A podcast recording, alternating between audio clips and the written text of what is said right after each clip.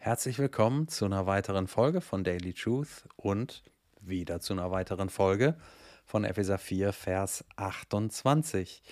Wir sind knapp über der Hälfte, ähm, so viel sei an dieser Stelle verraten. Und wir gehen aber heute auch wieder wirklich in die direkte Linie des Textes, ja, dieses Verses, wenn Paulus sagt, wer stiehlt, stehle nicht mehr, sondern mühe sich viel mehr und wirke mit seinen Händen das Gute. Ja, in der modernen Übersetzung heißt es, er soll hart arbeiten. Das ist tatsächlich was, was Gott will. Ja, dass wir hart arbeiten, dass wir uns mühen und das hat zwei Ebenen.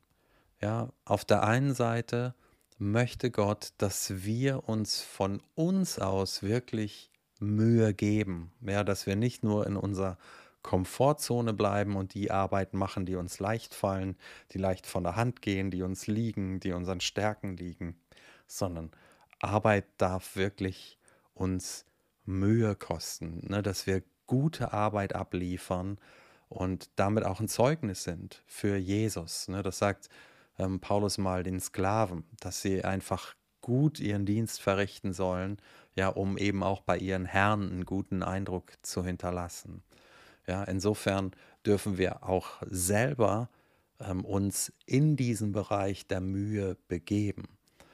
Aber die andere Linie ist eben auch, dass Arbeit grundsätzlich einfach mit Mühe verbunden ist. Ja, seit dem Sündenfall ähm, heißt es, im Schweiße unseres Angesichtes sollen wir unser Brot essen.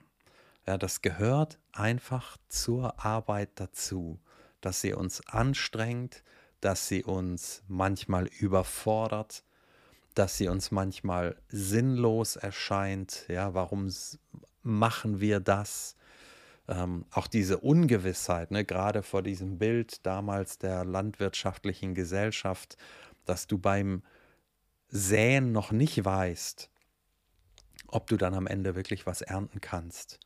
Ja, diese Ungewissheit, lohnt sich der Einsatz, lohnt sich die Mühe oder war am Ende doch wieder alles umsonst, ne? war das Projekt für die Tonne, ähm, weil doch der Vorschlag von jemand anderem dann genommen wird. Ähm, ja, war das Angebot umsonst, weil sich der Kunde doch für jemand anders entschieden hat.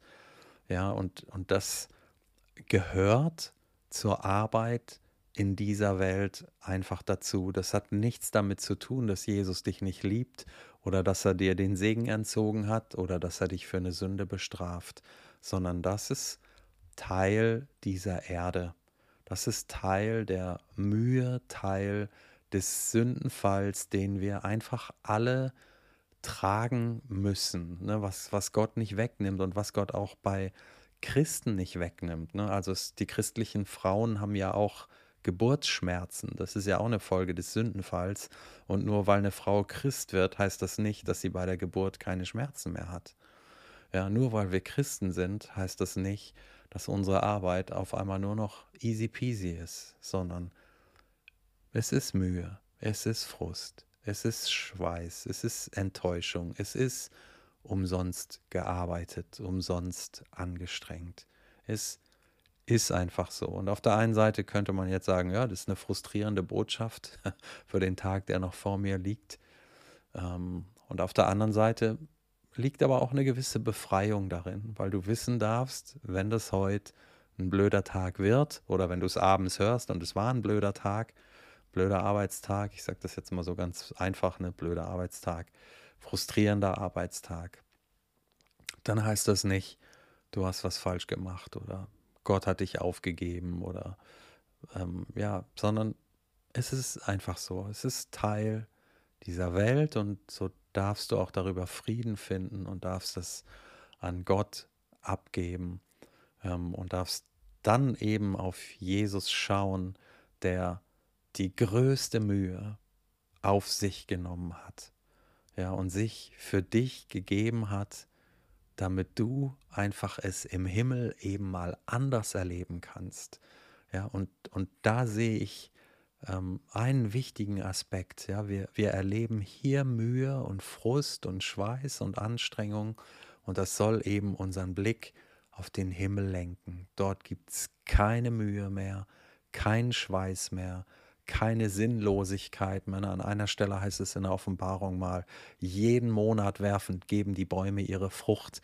Ja, also da ist Dauerernte, ähm, also ein, ein herrliches Bild, ja, wie dort auf einmal ja dieses dieses Arbeiten, das es da vielleicht immer noch dann so gibt wie bei Adam und Eva im Paradies auch, bebauen und bewahren, aber dann eben völlig ohne diesen Schweiß und Frust und Mühe und Anstrengung und Sinnlosigkeit.